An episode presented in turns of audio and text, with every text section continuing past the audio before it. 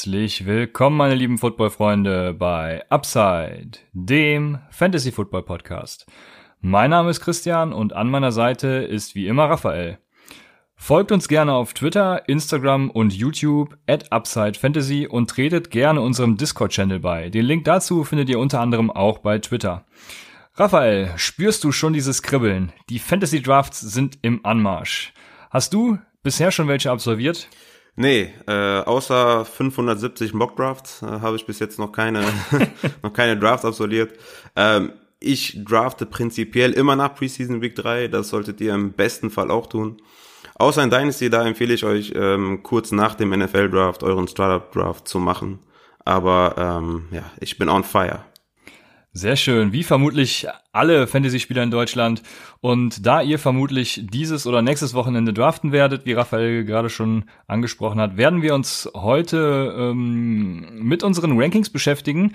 Wir wurden in den letzten Wochen vermehrt gefragt, ob wir nicht Cheat Sheets online stellen wollen. Und da wir sowieso schon Rankings haben und uns auch vermehrt Fragen zu speziellen Spielern erreichen, haben wir uns gedacht, warum stellen wir nicht direkt so eine Art Draft Guide zur Verfügung mit Rankings und einer Zusammenfassung aus den vergangenen Folgen.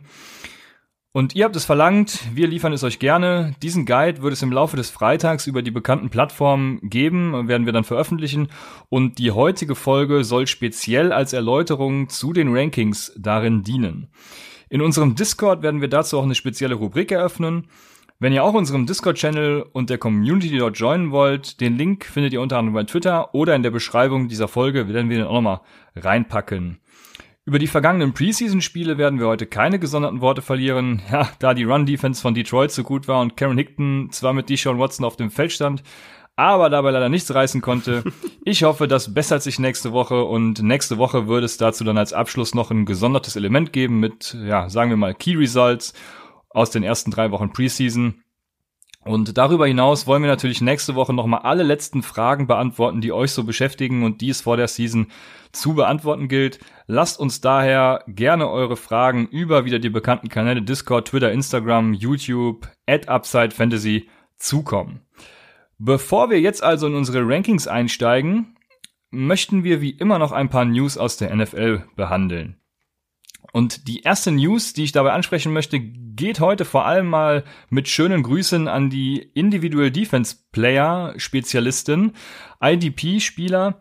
Ähm, und zwar handelt es sich dabei um Durbin James. Der ist zumindest in meinen Rankings als Top 3 Defensive Back gerankt und ist einige Wochen mit einer Fußverletzung raus. Das heißt, wenn ihr Derwin James habt oder haben wolltet, ähm, ja, lasst es besser sein. Die nächste News betrifft Amari Cooper. Da hast du, Raphael, ja bei Twitter schon ein bisschen angeteasert. Bitte erzähl doch mal, was mit Amari, äh, Mary Cooper los ist. Ja, frei übersetzt ähm, heißt es in dieser Twitter-Meldung Entzündung der Sehnenplatte der Fußsohle. Ähm, das soll wohl sehr schmerzhaft sein, vor allem wenn es am Limit ist. Und dadurch könnte das Route Running von Amari Cooper sehr beeinflusst werden. Und die Verletzung kann sich halt auch durch die Saison ziehen. Äh, so zumindest die Aussage äh, der Ärzte. Ähm, die Verletzung ist aus Fantasy-Sicht schwer einzuschätzen und daher äh, ist er in meinem Ranking doch dann stark gefallen, äh, zurück auf Right Receiver 18. Ähm, ich habe da sehr, sehr starke Bedenken. Okay, die nächste News ist äh, die Breaking News der Woche wahrscheinlich, und zwar, dass Josh Gordon zurück bei den New England Patriots ist. Was sagst du dazu? Ja, ähm, das erste, was ich gelesen habe, war Bill Belichick sagte, er weiß nicht genau, was der Plan mit Josh Gordon ist. Ja, ein typischer Bill Belichick in seiner Grumpy-Manier. ist jetzt die Frage, soll man jetzt Bedenken haben aufgrund der Aussage? Natürlich abgesehen von seinen eventuellen Sperren macht die Aussage von Belichick mir zusätzlich auch noch ein bisschen Sorgen. Aber man muss sagen, letztes Jahr achtmal 50 Prozent der Snaps gespielt, Josh Gordon, und dabei 619 Yards gefangen, war also on pace für eine 1200 Yard Season. Von daher ähm, muss man auf jeden Fall Josh Gordon wieder auf dem Schirm haben. Das ist korrekt. Wen man auch wieder auf dem Schirm haben muss oder auch nicht, je nachdem wie man sieht, ist Michael Crabtree. Die Arizona Cardinals haben jetzt dann schlussendlich doch Michael Crabtree verpflichtet, nachdem Hakim Butler sich wohl die Hand gebrochen hat. Wir oder beziehungsweise ich denke, dass es wenig Einfluss haben wird auf die Produktion von ähm, Christian Kirk und Larry Fitzgerald und dass Michael Crabtree selbst im Fantasy keine Rolle spielen wird. Deshalb die News nur der Vollständigkeit und, halber. Und Kevin White wurde auch äh, released, ne? Kevin White wurde released. Den hast das du ja in unserer korrekt, Dynasty genau. League von Waiver Wire gepickt. Schon lange nicht mehr. Ich habe auf Trent Sherfield bin ich äh, geswitcht. Ob das so viel besser ist, weiß man nicht, aber wir haben eine tiefe Dynasty-Liga, da ist alles möglich. so, bevor wir nun zu unseren Rankings kommen, möchte ich noch kurz ein paar Sachen erläutern. Wir werden vermutlich im Laufe dieser Folge vermehrt über Boom- und Bust-Raten oder über Wide Receiver 1, Running Back 1, Wide Receiver 2, Running Back 2 Finishes sprechen. Was ich vor allem den neuen Zuhörern kurz erläutern möchte. Ähm, da wir von unserem Standard der Half PPR 12 Team Liga ausgehen, beschreibt ein Wide Receiver oder auch Running Back 1 einen Spieler, der innerhalb der Top 12 punktet und ein Wide Receiver 2 demnach jemanden von, von 12 bis 24 und so weiter. Bezüglich Boom und Bust Rate oder Raten bin ich mehr oder weniger durch Zufall auf eine Metrik der Kollegen von Fantasy Pros aus den USA gestoßen. Und zwar sprechen wir ja immer von eben genannten Wide Receiver 1 und 2 oder Running Backs 1 und 2. Aber Amari Cooper wäre beispielsweise letztes Jahr in Woche 2 mit 21,6 PPR-Punkten nicht Wide Receiver 1 gewesen, weil es einfach so eine gute Wide Receiver-Woche war, während Julian Edelman hingegen mit 16 PPR-Punkten in Woche 15 eine Wide Receiver 1 Performance hingelegt hätte, weil es eine schlechte Woche für Wide Receiver war. Also mit 5,6 Punkten weniger hätte Julian Edelman in dieser Rechnung eine bessere Performance hingelegt als Murray Cooper. Und da haben sich die Fantasy Pros dann gedacht, dass man die einzelnen Zahlen eben ins Verhältnis setzen muss und haben eine Obergrenze und eine Untergrenze für Boom- oder Bust-Rate-Raten ermittelt. Als Boom gelten dabei Wide Receiver und Running Backs, die mehr als 25 Punkte pro Spiel gemacht haben. Und als Bust gelten bei Running Backs Leute mit weniger als sieben Punkten und bei Wide Receiver Leute, Wide Receiver mit weniger als acht Punkten. Und nachdem wir das erläutert haben, können wir in unsere Rankings einsteigen. Und da haben wir, wollen wir so vorgehen, dass wir erst die Running Backs machen, dann die Wide Receiver, Quarterbacks, Tight Ends und vielleicht kurz noch Kicker und Defenses. Also starten wir mit den Running Backs. Und das erste Tier ist für mich das Tier mit den Workhorse Running Backs, die einen super hohen Floor bieten, weil sie einfach vom, entweder vom Talent her, von der Offense her, wie auch immer, einfach dieses trennt sie einfach von allen anderen. Und da sind so Leute drin wie Barkley, Camara, Christian McCaffrey. Und jetzt direkt die erste Frage an dich, Raphael.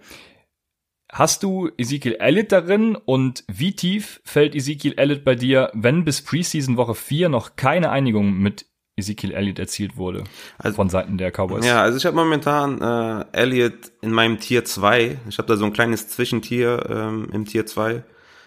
Angeführt durch Elliott, dahinter dann äh, David Johnson und Nick Chubb. Ähm, fällt, also wenn nach Preseason Woche 4 noch keine Einigung erzielt ist, dann äh, fällt er für mich ins Tier 3, was er dann aber anführen würde. Ich gehe davon aus, dass wenn er Week 1 nicht spielt, er in Week 2, 3 wieder da ist. Und selbst wenn er zwei, drei Spiele verpasst, macht er immer noch mehr Punkte als die Running Backs in Tier 3. Letztes Jahr 77 Receptions, dazu in 40 Career-Spielen, immer Running Back 2 oder besser in 92,5% der Spiele. Also absoluter Wahnsinn. Mit Zach Martin und Travis Frederick wieder zurück in der O-Line. Ist Elliott, wenn er spielt, der klare Nummer 1 Running Back. Also, wenn er bis äh, Preseason Woche 4 unterschrieben hat, dann setzt du ihn an den Start deines Tiers Tier 1, richtig? Ja, safe. Alles klar. Ich habe ihn nämlich auch immer noch am Ende des ersten Tiers, da ich einfach denke, der Deal geht durch. Warum habe ich ja in der letzten Folge erläutert? Nochmal kurz für alle, die das nicht gehört haben. Ezekiel Elliott sitzt einfach nicht am längeren Hebel. Wenn er das Jahr sitzt, dann bringt ihm das einfach nix.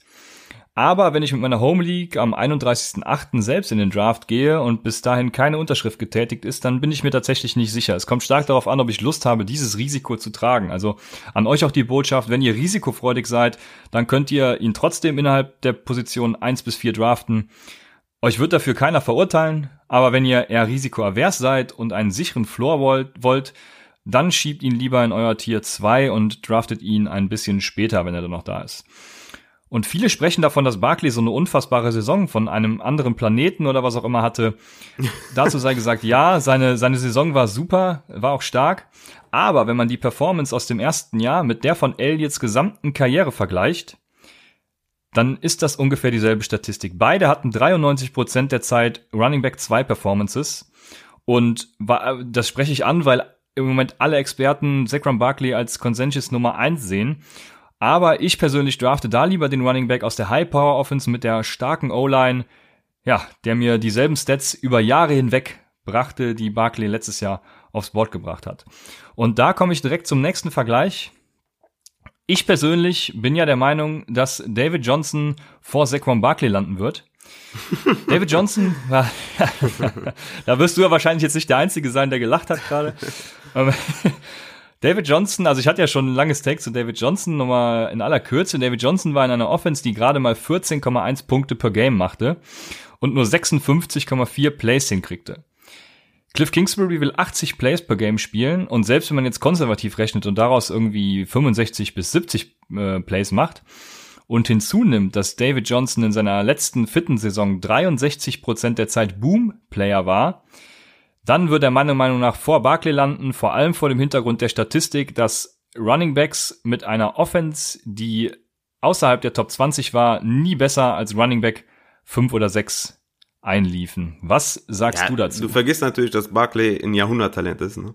und äh, der beste Running Back in der NFL. Also der war letztes Jahr Running Back 1 in 75 Prozent der Spiele letztes Jahr und das hinter einer schlechten O-Line ist natürlich seinem Talent geschuldet, ganz klar. Der ist der beste Running Back in der NFL. Und ähm, da ist kein Sieg davor, da ist kein äh, Camara davor. Für mich ist Barkley der Beste. Ähm, zudem Kevin Seidler, der Right Guard, wurde geholt. Und Guards sind wichtig fürs Running Game. Die O-Line, also O-Lines im Allgemeinen sind wichtig fürs Running Game. Äh, Kevin Seidler ist unter den Top 6 der, der Right Guards. Plus Nate Soder äh, und Will Hernandez haben sie ein richtig gutes äh, linkes Duo. John Halapio auf Center kehrt zurück und äh, rechts wird Seite durch Rammers unterstützt. Also eine wirklich gute O-Line. Klar, OBJ wird der gesamten Offense fehlen, aber Barkley wird die Opportunity bekommen und etwas draus machen. Barkley ist äh, für mich Running Back 1, ähm, wenn Elliott äh, fehlen sollte. Ja, somit habe ich meine Bold Prediction für dieses Jahr schon abgegeben. Und, und, und kurz mal zu, zu der Cardinals O-Line. Ja? Also äh, wie ich ja schon gesagt habe, es ist natürlich sehr wichtig, ähm, ja, wie die O-Line äh, vom Running Back ist. Und äh, 444, das ist eine ähm, Seite, die sich mit O-Lines beschäftigt in den USA, rankt die Arizona Cardinals in Sachen O-Line auf Platz 26. Natürlich ist äh, Gilbert, der Right Tackle, der letztes Jahr bei den Steelers gespielt hat, ein Upgrade. Das ist ein guter Power-Run-Blocker. Aber Humphreys, der Left Tackle, Justin Pugh, der Left Guard und Gilbert, der Right Tackle, haben zusammen 55 Spiele in den letzten zwei Seasons verpasst. Also ob die Unit so zusammenspielt, ist mehr als fraglich. Und wenn die Unit ausfällt, oder einer von den dreien oder alle drei zusammen oder zwei von den dreien, dann bin ich mal gespannt, was David Johnson da reißt. Also ich denke nicht, dass sie so zusammenspielen werden, weil AQ Shipley auf Center geht und Mason Cole auf Guard, aber ich verstehe deinen Punkt nehme ihn mit und nehme dein Feedback äh, zur Kenntnis. Komme damit zu unserem nächsten, zu, zu meinem nächsten Spieler im Tier. Ich weiß nicht, ob du den da auch hast. Und zwar ist das Nick Chubb, habe ich an Position 6.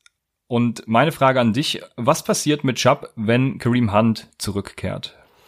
Ähm, erstmal nix. Also ich gehe nicht davon aus, dass äh, Hunt die Rolle von Chubb übernehmen sollte. Und außerdem solltet ihr euch darüber überhaupt keine Gedanken machen, ähm, Hunt ist acht Spiele gesperrt. Ähm, bis dahin wird viel passieren. Drafted Chubb äh, von mir aus in der ersten Runde schon ist für mich mein Running Back 6 und ähm, denkt nicht über Kareem Hunt nach. Das, das ist eine lange Zeit, bis er wiederkommt.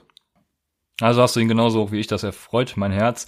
Letztes Jahr, äh, als Chubb gestartet hat, hat er innerhalb der mh, wenigen Spiele, die er gemacht hat, neun, neun bis zehn Spiele, an die 1000 Yards erlaufen oder nicht nur erlaufen, sondern auch im Passing Game.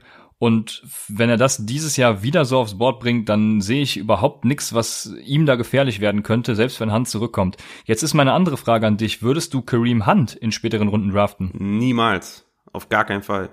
Also das ist quasi die Hälfte der Saison äh, gesperrt. Und wer auch immer ihn pickt in eurer Liga, wird ihn nicht so lange Station, wie er gesperrt ist. Also ihr würdet ihn, wenn ihr ihn haben wollt, könnt ihr ihn bestimmt ein, zwei Wochen vor seiner Rückkehr vom Waiver picken. Ob ihr das tun sollt, das sehe ich aktuell nicht. Mal gucken, wie die, wie die Zahlen sich äh, ändern von Nick Chubb oder wenn er so abliefert, wie er letzte, letzte äh, Saison on, on Pace war, dann äh, sehe ich da keinen Grund, Kareem Hunt zu picken. Ja, vor allem die ersten vier Wochen sind immer die, ja, ich sag mal, rasantesten am Waferwire und du blockierst dir somit einfach einen Spot, den du für jemanden wie letztes Jahr Philipp Lindsay quasi aufgeben würdest. Äh, zudem weißt du einfach nicht, wie Kareem Hunt, wenn er zurückkommt, außerhalb von Kansas City performt, weil, ja, selbst Damian Williams kann in Kansas City gut sein. Ja, Nick Chubb hatte in der, von Week 7 bis Week 16 167 Attempts für 799 Yards und 8 Touchdowns. Zudem noch zwei in der Luft gefangen. Also mit dem äh, Weggang von Duke Johnson wird er, wird er mehr und mehr ein Three-Down-Back. Also ja, da kommen noch die Passing Yards drauf. Genau, kommen auch noch drauf. Also fast 200, genau. Ja, macht euch da keine Sorgen. Genau, das sehe ich zum Glück wieder genauso. Dann machen wir weiter mit einem, den ich in der zweiten Runde sehe, auch in einem späteren Tier und das ist Joe Mixon. Und da frage ich, habe ich mich beim Blick auf Statistiken gefragt, warum sehen wir den eigentlich so hoch? Joe Mixon war lediglich 57 Prozent der letzten Saison ein Running Back 2 oder besser. Das hört sich jetzt natürlich erstmal schlecht an. Dazu kommen dann noch die Verluste in der O-Line, die, der Verlust von AJ Green und damit, ja, die gesamte Herabstufung der Cincinnati Bengals Offense. Aber ich denke, die Veränderung, Veränderung im Coaching-Staff kann ihm helfen, seine Zahlen zu verbessern. Und da ist meine Frage an dich, wenn es zu dieser Entscheidung kommt. Wen würdest du eher draften? Joe Mixon oder Travis Kelsey? Boah, gute Frage. Ähm, kommt drauf an, welchen Spot ich habe und es kommt drauf an, wie groß die Liga ist.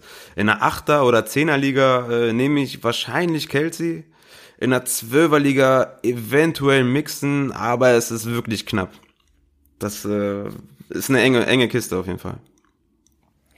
Okay, ich habe die Frage an dich gestellt, habe gerade überlegt, was ich machen würde. Ich bin mir tatsächlich nicht sicher.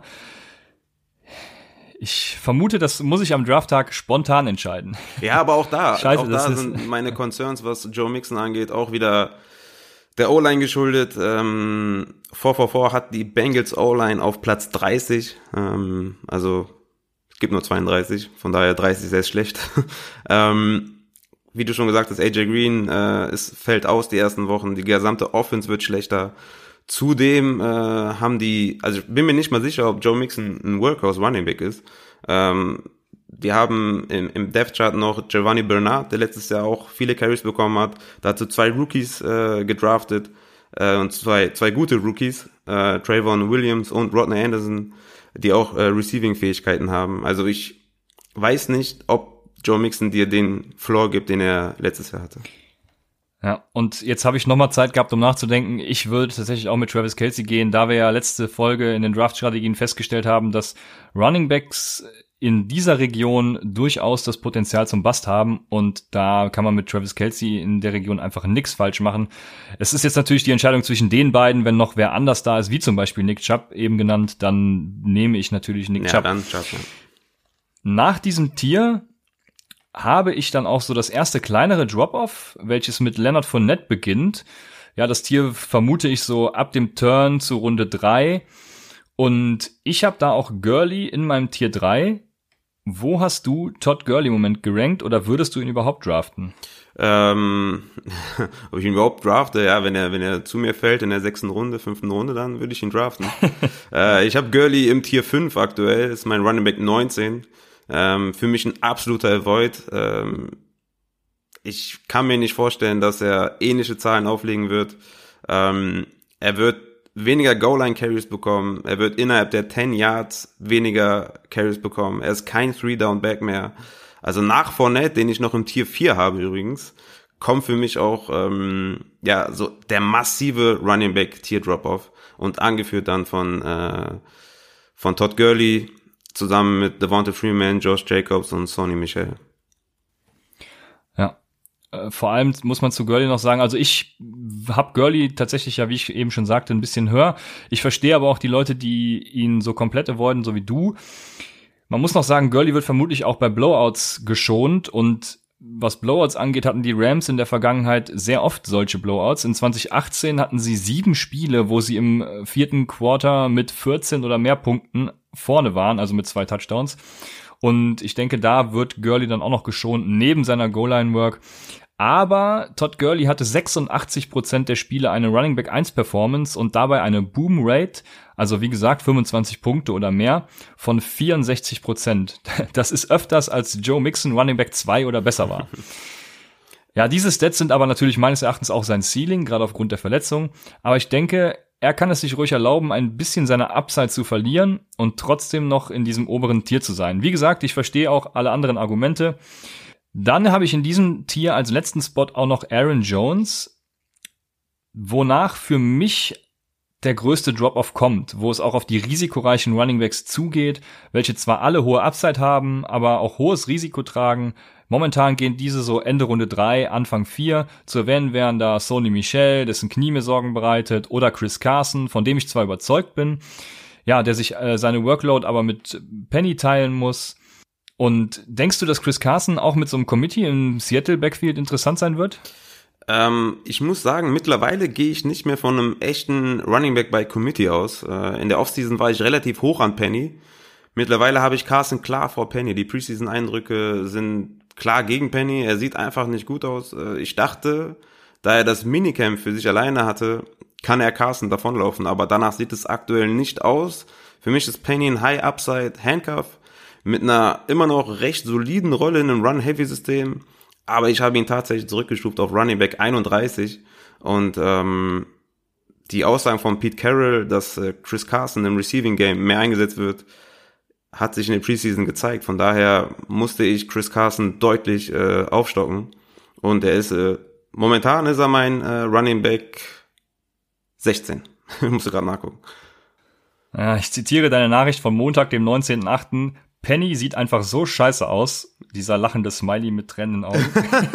ja, also, ich war wirklich. ja, stimmt. Ja. Ja, dieses Tier führt bei mir David Montgomery an. Und ich weiß ja, dass du sehr hoch auf David Montgomery bist. Deswegen hast du David Montgomery in diesem Tier oder ist er bei dir noch höher?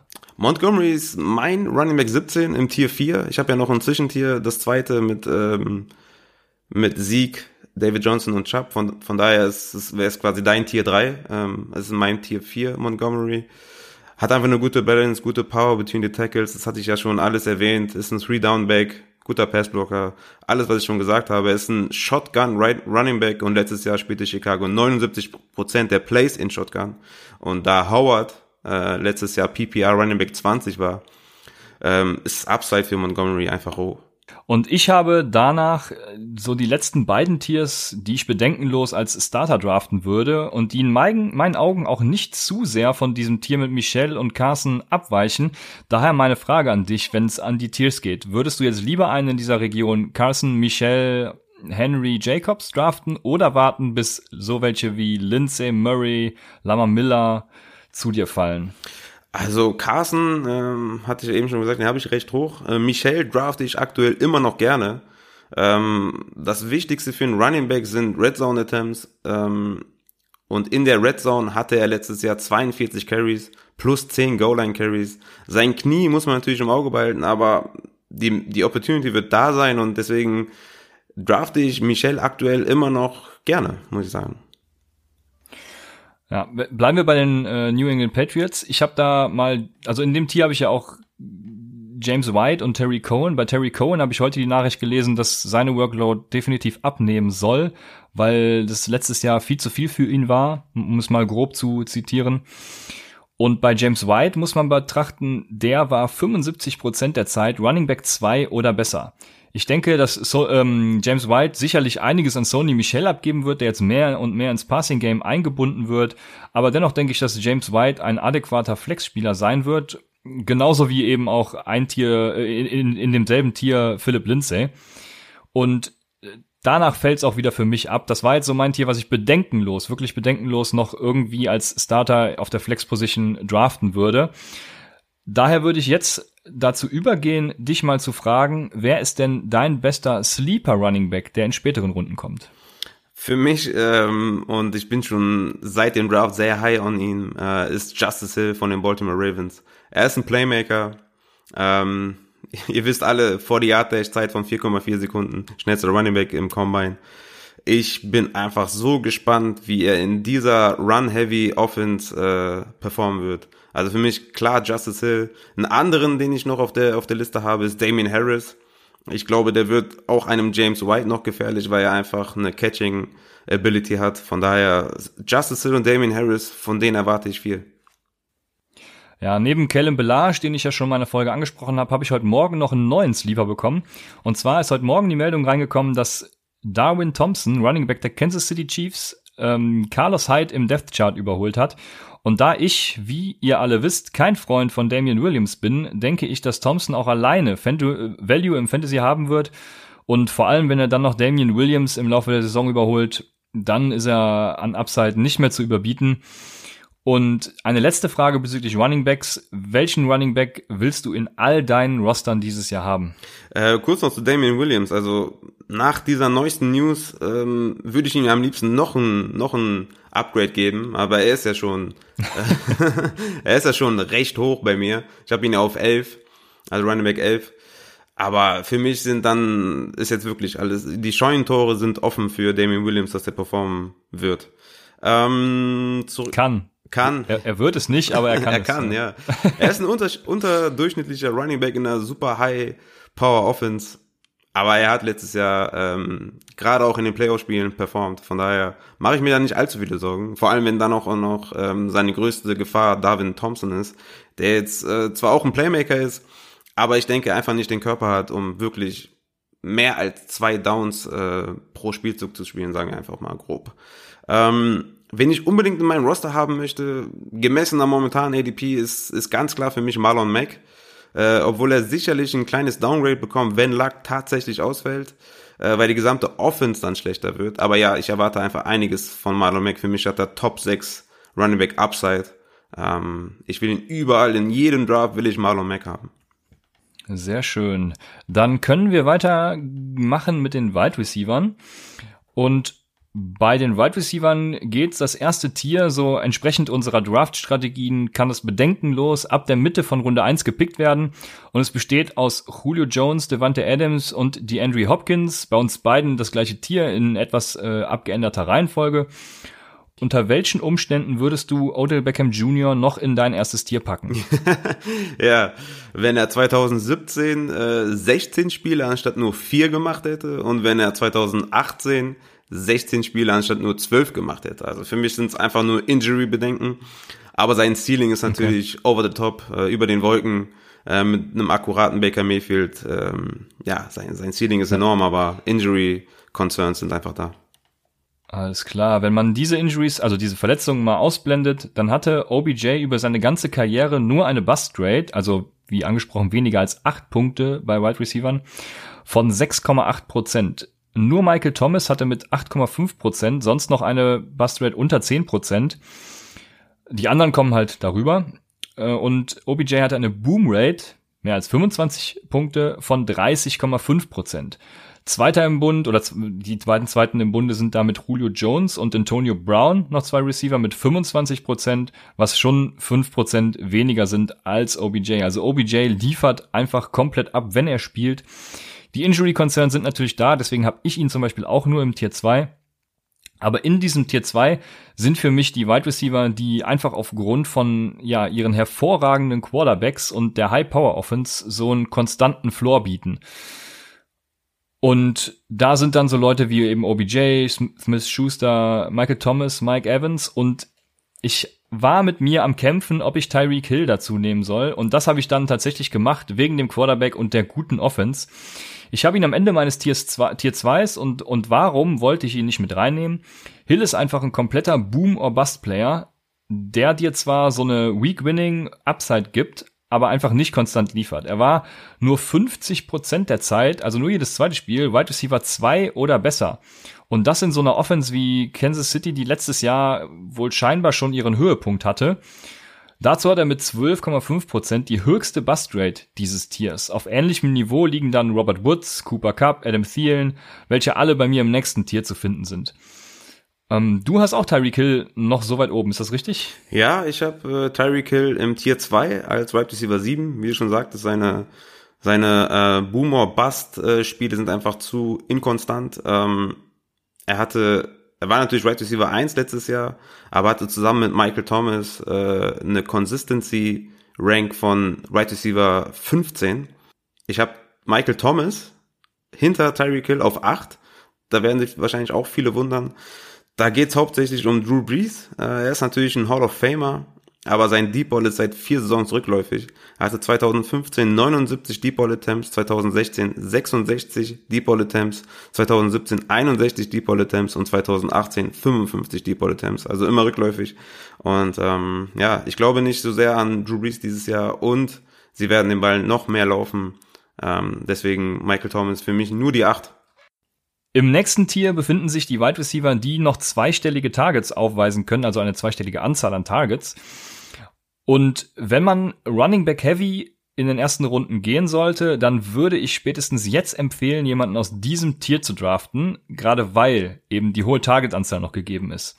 Und in diesem Ta äh, Tier ist unter anderem Julian Edelman. Hat Julian Edelman deiner Meinung nach, der letztes Jahr das erste Mal ein Top 20 Wide Receiver war, diese Draft-Position verdient? Ja, hat er.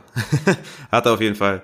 Ähm, ich habe auch immer versucht, ihn in Dynasty-Ligen äh, zu bekommen, weil er mir einfach einen super Floor, Floor gibt. Edelman war Wide Receiver 2 oder besser in 75% seiner Spiele.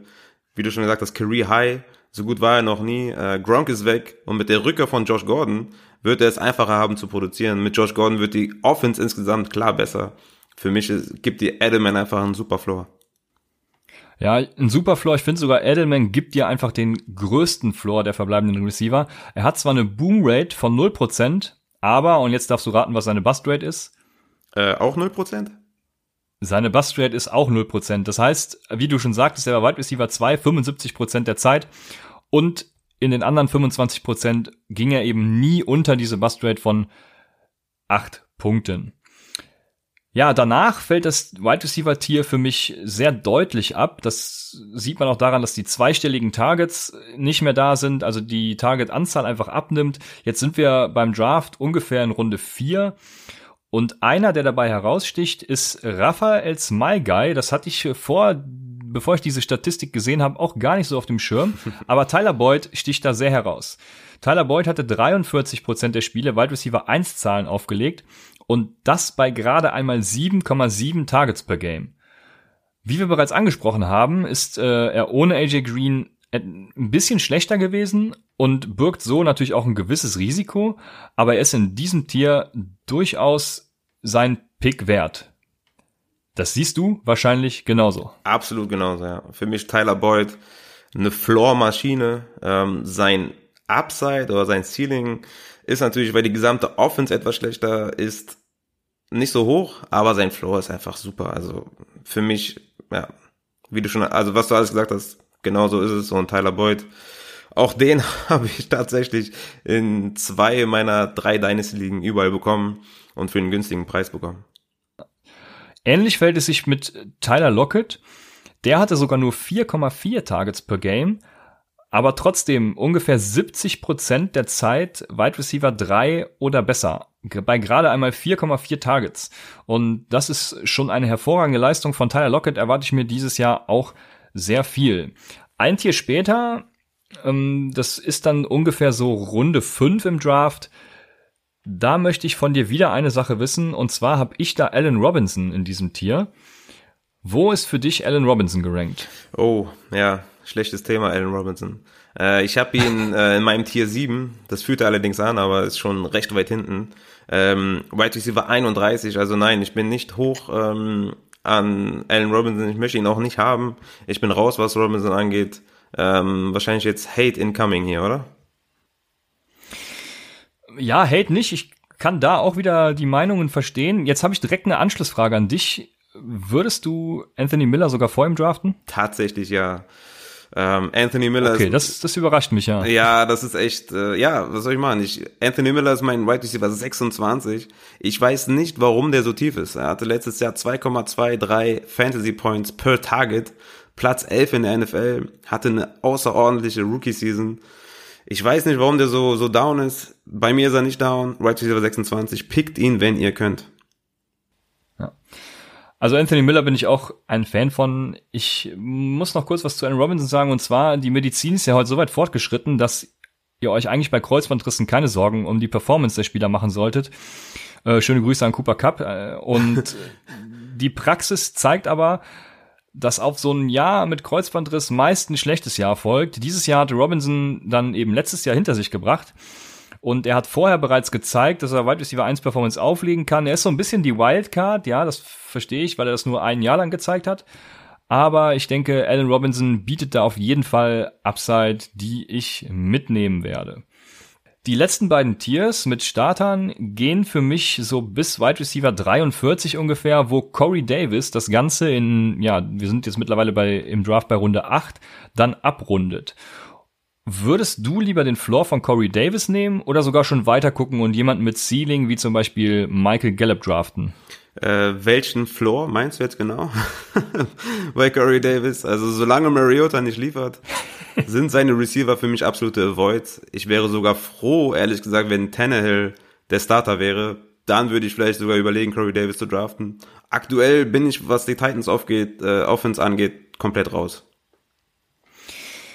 Da gehe ich mit. Ich bin Mariota, ja, Anhänger, sage ich mal. Ich finde Mariota ist ein super Quarterback. Leider immer verletzt gewesen. Letztes Jahr auch wieder immer mit seiner Schulter Probleme.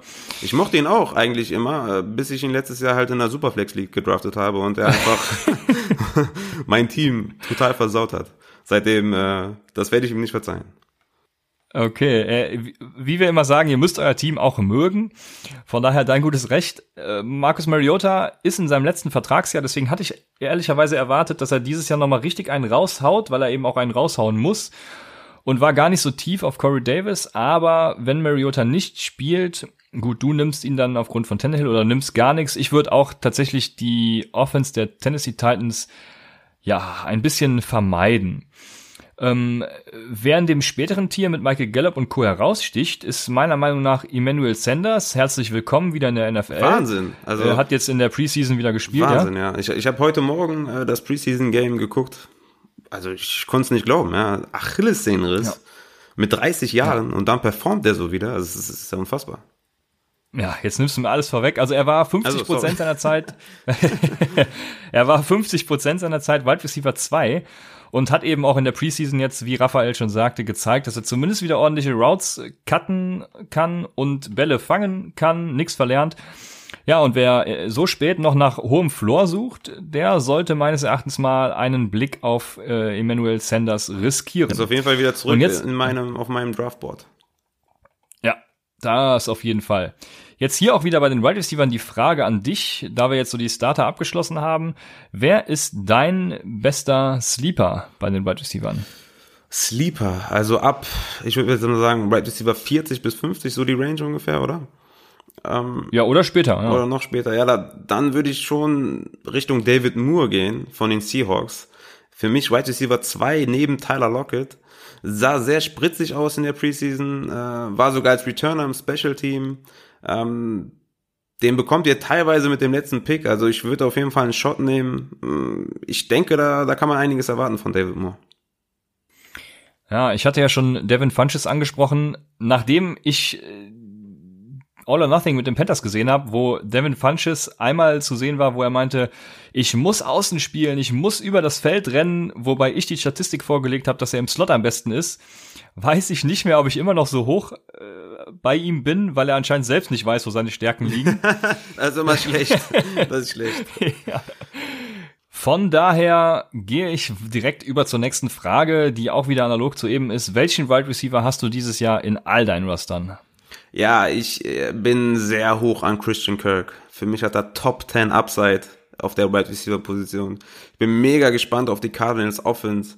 Er ist für mich der Wide Receiver 1 für Kyler Murray, den ich als Quarterback 8 in meinem Ranking habe. Also die Offense von den Cardinals, die, die will ich sehen, da freue ich mich drauf. Und ich sehe einfach Christian Kirk als den Upside Guy. Und ich will ihn überall haben in meinen, in meinen Rostern. Hast du nicht gesagt, die Offense der Cardinals wird krachen scheitern? Ja. Waren das ungefähr genau ja, deine Worte? Kann, ja.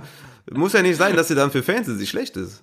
Wird scheitern, ja. Also okay. die, die, die Cardinals werden nicht gut dastehen, würde ich jetzt mal so sagen. Aber Fantasy-wise werden die mir sicherlich Punkte bringen.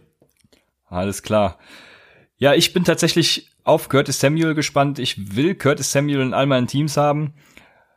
Und das soll es als Schlusswort für die Wide Receiver auch gewesen sein.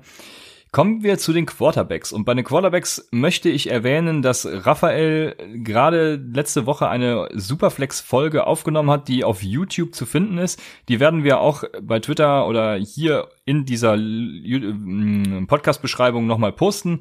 Guckt euch das gerne an. Es ist wirklich sehr schön gemacht von Raphael mit Bildern in einem tollen Video. Äh, Guckt euch an. Wer mich kennt, der ist auf jeden Fall äh, stolz auf mich, wie ich das hinbekommen habe. Ja, du bist ungefähr so technisch versiert wie ich im Handwerk.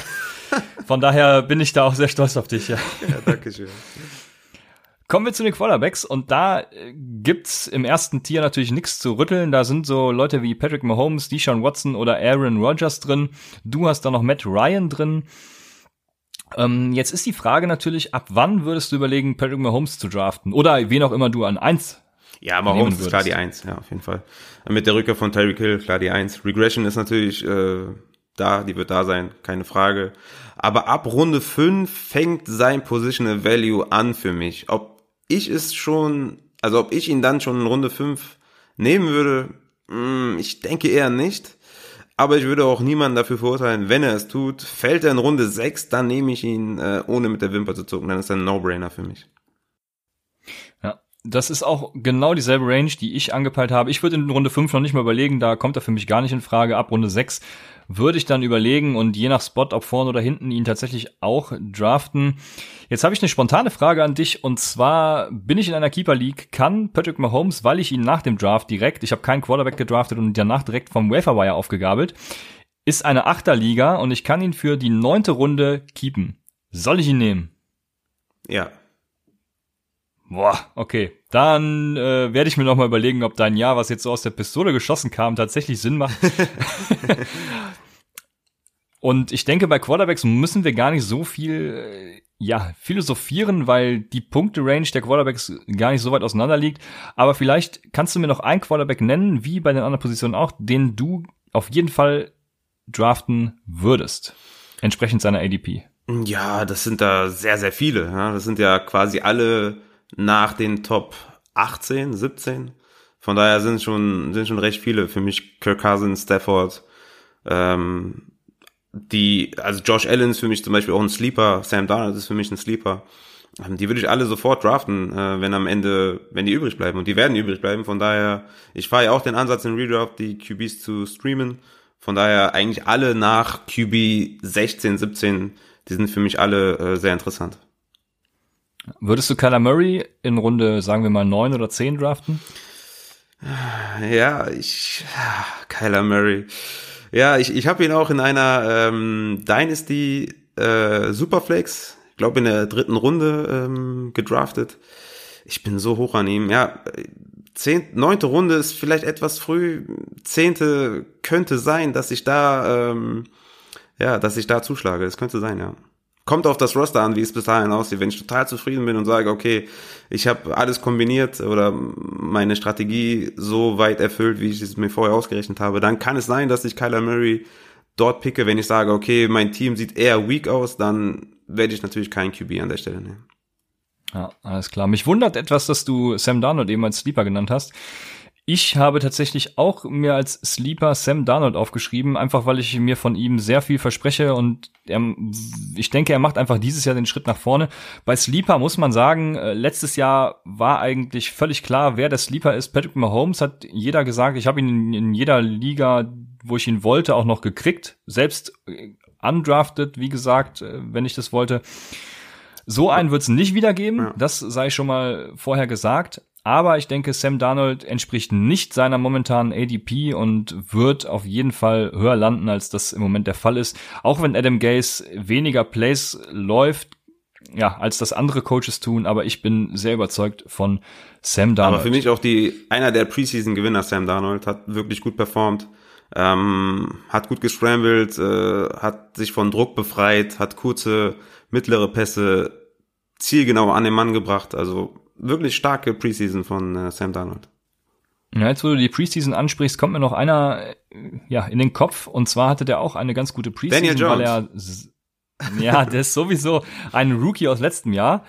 Und zwar Lamar Jackson hat an seinem Wurf gearbeitet, auch wenn er immer noch äh, über lange Pässe so akkurat ist wie Nathan Peterman ungefähr. Aber auf, auf kurze Bälle war er echt sehr gut unterwegs. Und daher meine Frage, bietet dir so ein Running Floor und ein Passing Ceiling? Wann würdest du so einen Lamar Jackson draften? Ähm, mit dem vorletzten Pick vielleicht. Ähm, nicht früher, also vielleicht auch gar nicht. Geht okay. vielleicht auch in manchen Zehnerligen zum Beispiel auch undrafted. Würde ihn gar nicht picken. Natürlich gibt er dir einen super, super Running Floor ähm, und einen super Upside, wenn er an seinem Wurf arbeitet und da noch ein paar Touchdowns hinbekommt. Aber ich würde ihn, würde ihn in Redraft gar nicht picken, wenn er nicht bis zur letzten Runde zu mir fällt. Alles klar.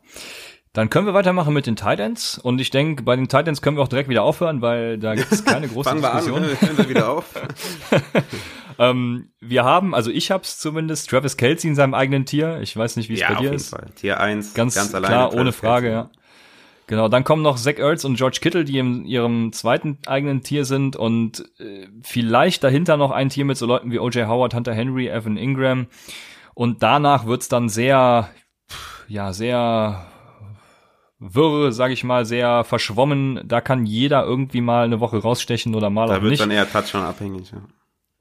Genau, und willst du außerhalb dieser Top 3, sage ich mal, also den ersten beiden Tiers, willst du außerhalb davon unbedingt noch einen haben? Nein, also nicht gemessen an deren momentanen ADP. Momentan gehen die Tier 3 Tight End so Runde 4 bis 6. Ähm, ja, genau. Fällt Henry Ingram oder Howard bis, bis Runde 7. Okay, Howard Runde 7 wäre schon recht unrealistisch, aber Howard so in Runde 6, dann würde ich ihn picken. Fällt Henry oder ja. Ingram in die Runde 7, dann sind sie auch ein Positional Value. Ähm, aber Howard ist da für mich auf jeden Fall von den beiden der mit dem meisten Upside, weil er kein reiner Touchdown-abhängiger Tight End ist, sondern auch im Receiving Game eine Rolle spielt.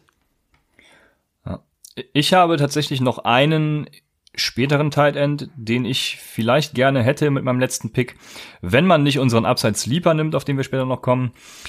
Und zwar ist das Austin Hooper. Wo hast du Austin Hooper gerankt? Austin Hooper Tight End 13 aktuell. 13, okay, das geht ja immerhin noch. Und zwar, warum mag ich Austin Hooper so? Dirk Curtis Offenses haben 32,7% der Touchdown-Pässe zu Titans geworfen. Austin Hooper ist ein Tight End. In den vergangenen drei Jahren von Hooper haben die Falcons nur 18,9% zu Titans geworfen. Das ist, ja, sagen wir mal ungefähr die Hälfte. Und Matt Ryan hatte seine drei höchsten Pass-Attempts Totals, auch als Dirk Kötter noch da war. Von daher werden seine Pass-Attempts steigen, die Pässe zu Titans steigen und Austin Hooper ist für mich, wo er auch die letzten Jahre schon ganz ordentlich war, dieses Jahr auch ein guter Tight End. Und Jetzt kommen wir zu unserem Abseits Lieber. Möchtest du den machen oder darf ich die Statistiken vorlesen? Ah, gerne du. Gerne du. okay, und zwar ist unser Abseits Lieber Mark Andrews von den Baltimore Ravens. Den haben wir auch schon in unserem Mock Draft gedraftet. Und der hatte eine der besten Rookie-Saisons der letzten Jahre. Ist leider letztes Jahr durch George Kittle etwas untergegangen, weil alle so high on George Kittle waren, äh, was natürlich auch durchaus berechtigt ist. Ähm, Andrews hat in nur 34,8% der Snaps gespielt und dabei 34 Receptions bei 552 Yards und drei Touchdowns gemacht. Was das Wichtigste meiner Meinung nach ist, er war Dritter in Expected Points Added. Also kurz, um das zu erläutern, Expected Points Added sind ganz grob gesprochen, ist das der Einfluss des Plays auf den Score des Spiels. Und er war Dritter in EPA per Target über alle Titans hinweg und sogar Fünfter in EPA per Target über alle Passcatcher hinweg. Und das zeigt schon, das ist eine, eine Real Football Metrik, dieses EPA. Das hat jetzt weniger Einfluss auf Fantasy, aber selbst im Real Football ist Mark Andrews einfach ein hervorragender Tight End. Und ich denke, diese Produktion kann er mit einem verbesserten Lamar Jackson eben auch in Fantasy umsetzen und da ordentlich Punkte machen. Und denkt nicht nur ich, das denken wir beide ja. Auf jeden Fall. Von daher ist unser Consensus Upside Sleeper Mark Andrews. Sehr gut. Ja, das stimmt. Also er, er könnte eine ähnliche äh, Saison hinlegen wie George Kittle. Vor allem mit Dynasty versucht ihn dort zu stationen. Einen anderen Tight End äh, Sleeper kann man schon fast gar nicht mehr sagen, den ihr auf jeden Fall stashen solltet, ist Dallas Goddard ähm, von den Eagles. Er wird Tight End 1 sein, sobald Zach Ertz verletzt ist. Und auch mit Ertz auf dem Platz hat er letztes Jahr ganz passable Zahlen hingelegt. Ähm, ja, Dallas Goddard und ähm, Mark Andrews sind auf jeden Fall Tight Ends, die man im Auge haben sollte. Erwähnenswert vielleicht noch Geoff Swaim von den Jacksonville Jaguars. Wenn der die ersten Wochen ja, gut spielt, dann seid bereit und habt den Namen auf dem Schirm. Aber ansonsten, Titans, alles gesagt. Machen wir weiter mit Kicker und Defense. Und wir haben unsere Rankings erstellt. Raphael hat sich sogar die Mühe gemacht, die Kickers und Defenses in Tiers einzuteilen. ich, ich, muss mir tatsächlich schwer überlegen, ob ich das auch mache. Wenn ihr Kicker und Defenses haben wollt, nehmt besser Raphaels Ranking, weil ich konzentriere mich da tatsächlich nicht drauf. Ich bin der Meinung, ich glaube auch du, Raphael, draftet kein Kicker und keine Defense. Draftet auf jeden Fall keine Kicker und keine Defense, wenn ihr morgen, sage ich jetzt mal, draftet oder nächste Woche, ja, ähm, wenn ihr vor dem Freitag äh, der Saison draftet, dann könnt ihr natürlich auch Kicker und Defenses äh, ja, ja, klar, picken, das genau. ist keine Frage. Aber unser Hauptgedanke ist ja daran, dass ihr lieber Upside Guys oder Sleeper picken solltet mit euren letzten Picks, als eine Defense und einen Kicker, den ihr ähm, ganz einfach austauschen könnt. Ja. Und unsere Meinung zu Defense und Kickers ist, streamt sie und nehmt einfach immer den Kicker oder die Defense, die ein sehr gutes Matchup haben. Ja, und vor allem zu Defense sei noch gesagt, wenn ihr es, also ich habe viele Mockdrafts gemacht und die Defense der Chicago Bears scheint an, scheint dieses Jahr ein sehr angesagtes Target zu sein. die gehen irgendwie in Mockdrafts schon ab Runde sieben oder acht, wo ich nur die Hände vorm Kopf zusammenschlage und mich frage, was ist denn los mit den Leuten? Eine kurze Statistik zur Nummer eins Defense aus dem Vorjahr. Das waren die Chicago Bears. Keine der Nummer 1 Defense aus dem Vorjahr hat es geschafft, eine ähnlich erfolgreiche Fantasy Production im darauffolgenden Jahr zu liefern. Wie haben die Nummer 1 Defenses im darauffolgenden Jahr ja, geendet? Ich lese jetzt die letzten Jahre vor. Nummer 20, Nummer 14, Nummer 12, gut, Nummer 5, Nummer 14, Nummer 16, also in sechs Jahren hat es nur einmal eine Defense geschafft, innerhalb der Top 5 wieder, sogar, sogar innerhalb der Top 10 wieder zu landen. Von daher draftet bitte nicht in Runde 7 oder 8 eine Defense. Und wie wir eben schon angesprochen haben, draftet sie am besten gar nicht, außer wenn ihr kurz davor, kurz vor Season Start draftet, draftet keine und füllt es lieber mit Upside, so wie Karen Hickton. Vielleicht passiert ja dieses Wochenende der 100-Yard-Run von Karen Hickton. Ja, das wäre mal Start. Ja. Eins noch zur Defense. Ähm draftet auf jeden Fall auch nicht zwei. Das sehe ich auch ganz oft. Ja. ähm, das Einzige, was, wo ich jetzt zum Beispiel ähm, eine Defense im Lineup hätte und noch eine Defense auf der Bank, wäre jetzt zum Beispiel, wenn ich ganz klar im Playoff-Rennen bin und ich weiß, in, in Week 15 oder 14 oder 16 spielt meine Defense auf der Bank gegen eine, gegen eine schlechte Offense oder gegen einen Rookie-Quarterback, dann würde ich sogar auch eine Defense station für die Woche oder für die zwei Wochen. Ansonsten, ähm, ja, pickt sie, wenn überhaupt, nur kurz vor Saison und ähm, streamt sie während der Saison. Das war ein hervorragendes Schlusswort für die heutige Folge. Wie eben schon angesprochen, unseren Draft Guide findet ihr über alle bekannten Plattformen. Wir werden ihn in unserem Discord-Channel verlinken oder auch über Google Docs, über Twitter, Instagram, YouTube, äh, wo auch immer. Dieser ist für euch völlig kostenfrei als Geschenk an unsere ja, knapp 140 Follower, die wir in den ersten Wochen sammeln konnten. Wir hoffen, es wird mehr, werden mehr. Empfehlt uns weiter. Und da sich viele Leute in der Vergangenheit beschwert oder sagen wir nicht beschwert, sondern traurig dazu geäußert haben, dass Raphael nie Hallo und Tschüss sagt, ist jetzt, Raphael, dein Moment, Offizielle? Upside abzumoderieren. Oh, das ist aber eine Ehre. Alles klar, Leute. Folgt uns auf Twitter und auf Instagram at Upside Fantasy und wir hören uns nächste Woche. Ciao.